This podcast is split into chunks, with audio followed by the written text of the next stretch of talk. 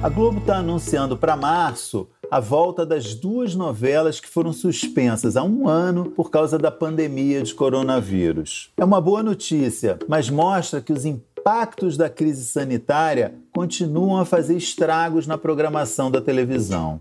Amor de Mãe retorna no dia 1 de março, uma segunda-feira. Vão ser duas semanas de recapitulação do que aconteceu, exibidos ao mesmo tempo da reta final de A Força do Querer, que também é uma reprise. No dia 15, segunda-feira, começa a exibição dos capítulos inéditos. Mas vai durar muito pouco a alegria. São só 23 capítulos. Em 9 de abril, a novela de Manuela Dias termina. Ou seja, no total, vão ser 125 capítulos, 30 a menos que a média das últimas novelas nesse horário. Mesmo assim, eu acho que é possível ver como positivo né, esse, essa, essa volta e ainda assim curta a novela. A gente sabe que foi uma operação de guerra terminar a gravação de Amor de Mãe e o público estava ansioso por um desfecho. Depois de Amor de Mãe, deve estrear Um Lugar ao Sol, de Lícia Manzo. Vai ser a primeira novela dela nessa faixa das 21 horas. Também é problemática, na minha opinião, a situação de Salve-se Quem Puder.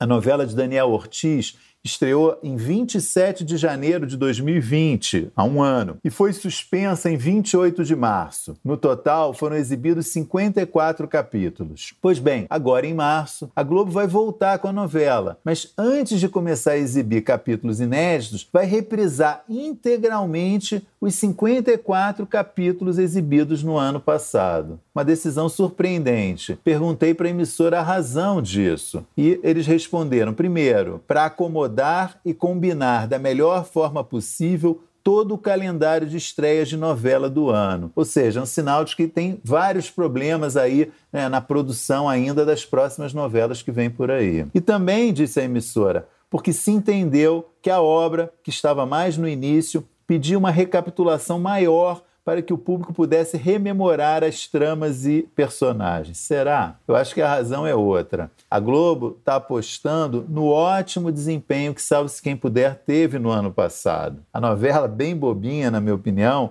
registrou uma média geral de 28,8 pontos nesses 54 capítulos. É o mesmo desempenho da novela anterior, Bom Sucesso, que foi um fenômeno de audiência. A trama da Rosane Svartman e do Paulo Raume foi a melhor novela das sete desde 2012. E Salve quem puder, vinha repetindo esse ótimo desempenho. Então eu acho que essa é a aposta da Globo, acreditar que uma novela que estava indo muito bem vai atrair no, novamente muito público, mesmo exibindo 54 capítulos que foram vistos apenas um ano atrás. É uma aposta de risco, né? Vamos ver o que, que vai acontecer.